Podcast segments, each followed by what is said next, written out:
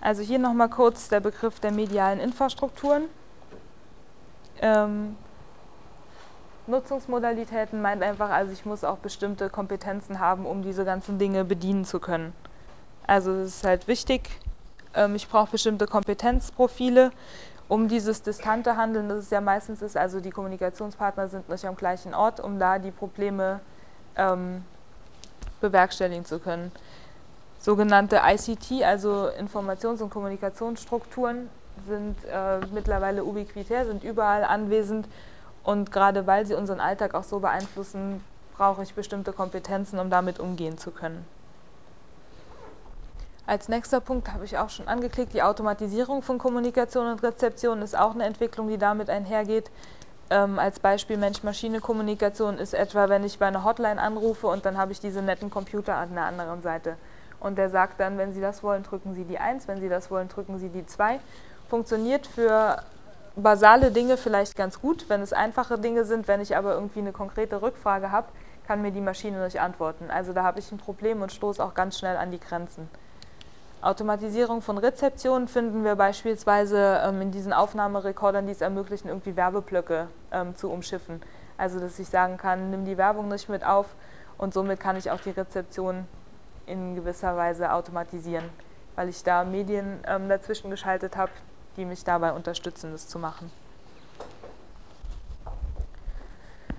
Virtualisierung und Simulation. Ähm, meint einfach, dass ich äh, ganz neue Arbeitsformen auch habe durch diese ICT-Anwendungen, die möglich werden und die natürlich auch nochmal Auswirkungen auf ähm, die Sozialstruktur haben. Also dass ich einfach mit Leuten zusammenarbeiten kann, die zwar nicht am gleichen Ort sitzen, aber alleine die Möglichkeit dazu habe, das irgendwie zu machen. Und es hat natürlich diese ganzen Entwicklungen auch Auswirkungen auf die Kommunikation und auf die Kommunikationsverhältnisse. Und hier werden wieder die zwei Komponenten des Medienbegriffs und auch des Kommunikationsbegriffs irgendwie deutlich und auch zusammengeführt. Ähm, wir hatten in der Face-to-Face-Kommunikation die zwischenmenschliche Orientierung und haben jetzt, wenn wir äh, uns auf diese Konvergenz von Kommunikation und Rezeption irgendwie fokussieren, die Bedienung und Handhabung medialer Infrastrukturen, die wichtig wird. Das eine schließt das andere nicht aus. Also es ist wie quasi ein Kontinuum, die zwei Enden einer Bewegung und zwischen diesen beiden Bereichen spielt sich die Handlung und das Handeln ab.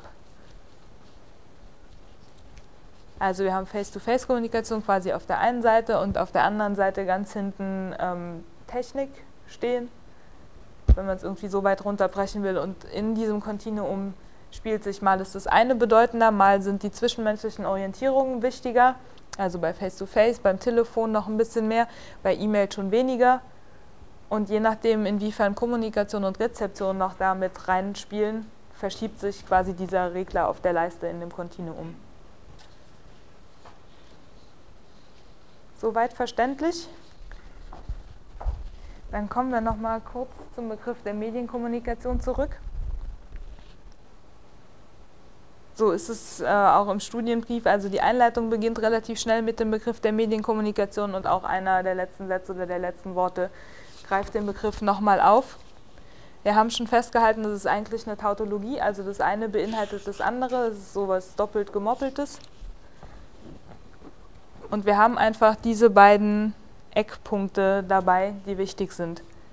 Einmal zwischenmenschliches Orientierungshandeln durch Medien und einmal die Handhabung medialer Infrastrukturen, die im Kontext dieser Medienentwicklung und der sich dadurch verändernden Kommunikationsverhältnisse wichtig und relevant werden.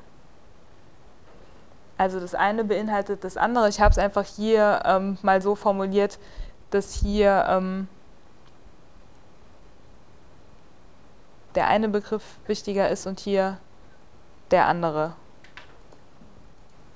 Also der eine impliziert den anderen, trägt den immer mit sich und je nachdem, mit was man sich gerade befasst, welches, in welchem Kontext man sich befindet, in welcher Situation, ob Kommunikation oder Rezeption gerade wichtiger ist, ist halt entweder der eine Aspekt der Medaille oder der andere bedeutender. Also Medienkommunikation ist quasi als Spezialfall von Kommunikation aufzufassen, weil Medien dazwischen geschaltet sind, also irgendwelche Mittel, Medien als konventionalisierte Mittel, also Konventionen wie zum Beispiel Sprache als Medium, aber auch Medientechniken, wie zum Beispiel ein Brief oder eine Mail. Kommen wir eigentlich nur noch mal zur Zusammenfassung. Ich habe auf den letzten Folien noch mal zusammengeschrieben die wichtigsten Worte und Schlagworte, noch mal ein bisschen komprimierter Form. Also Kommunikation ist zu verstehen als Handeln unter Bedingungen kognitiver Autonomie. Kann es vielleicht kurz jemand in eigenen Worten erklären, damit es vielleicht noch ein bisschen deutlicher wird? Genau, wenn ich sage, Kommunikation ist Handeln unter Bedingungen kognitiver Autonomie, wie würden Sie das selbst in Ihren eigenen Worten zusammenfassen? Genau. Also wir können es ruhig irgendwie mit ein paar Schlagworten. Kognitive Autonomie heißt genau das, was Sie gesagt haben.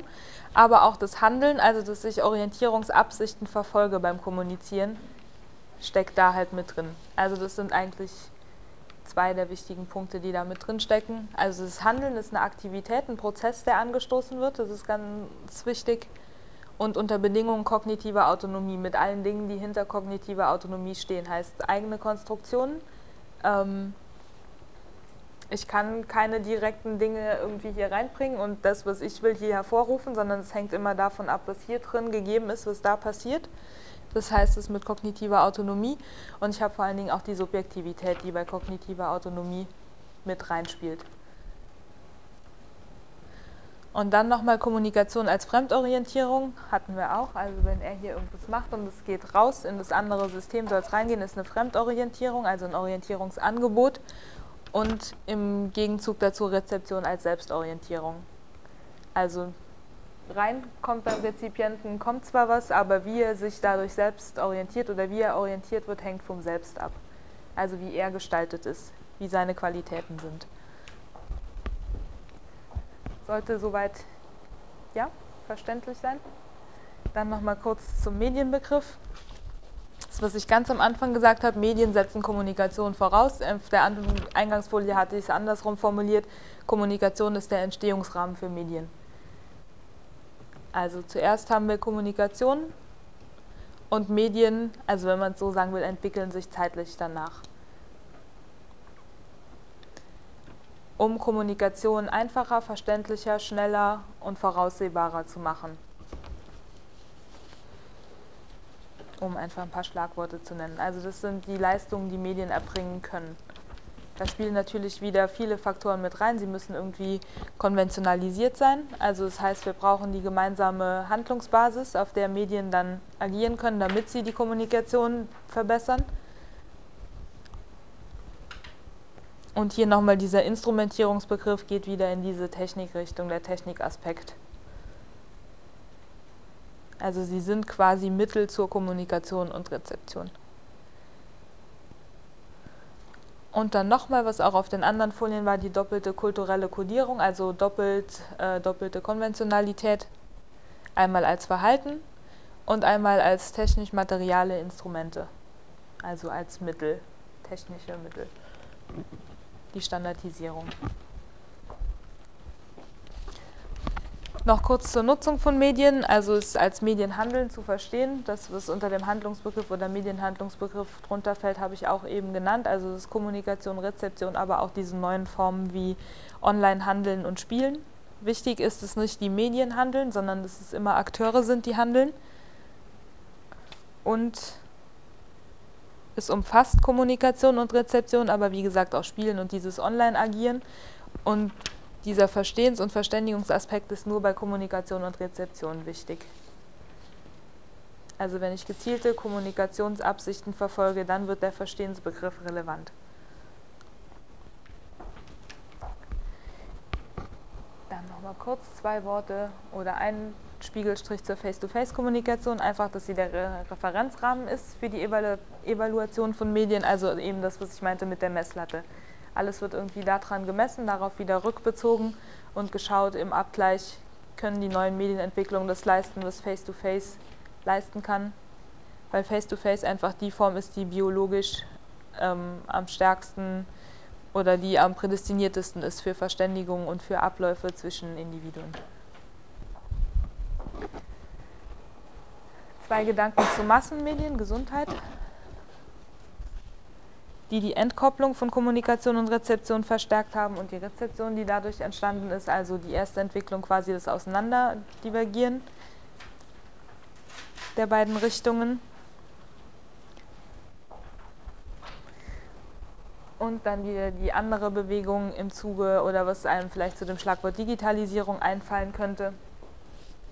Die eröffnet wieder Optionen für das, was Sie eben gesagt haben, nämlich für diese Konvergenz der Medien im sogenannten Web 2.0. Also unter Web 2.0 versteht man ähm, Angebote, multimediale Angebote, die auf dieser Internetplattform unter anderem ähm, zu finden sind ähm, alles, was damit einhergeht, also dass ich Zeitungen online lesen kann, dass ich aber auch soziale Netzwerke und so weiter bilden kann und diese sogenannten sozialen Medien, wobei soziale Medien ja auch schon wieder eine Tautologie ist an sich, weil Medien immer irgendwie was Soziales, die sollen vermitteln zwischen verschiedenen Punkten und immer diesen sozialen Charakter bei sich haben. Aber das sind alles Sachen, die man unter Web 2.0 zusammenfassen kann. Also Dinge, die ermöglicht werden durch diese neuen technischen Entwicklungen die auf der Internet, multimedialen Internetplattform erfolgen.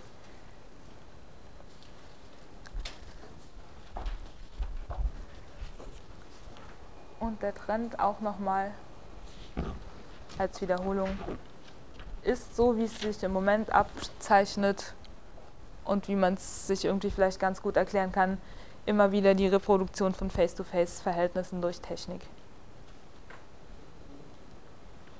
Also dass es immer neuere Entwicklungen gibt, immer mehr ähm, dahingehend gemacht wird, um Dinge, die man in der zwischenmenschlichen Kommunikation vorfindet, irgendwie durch neue Medienentwicklung widerspiegeln zu können.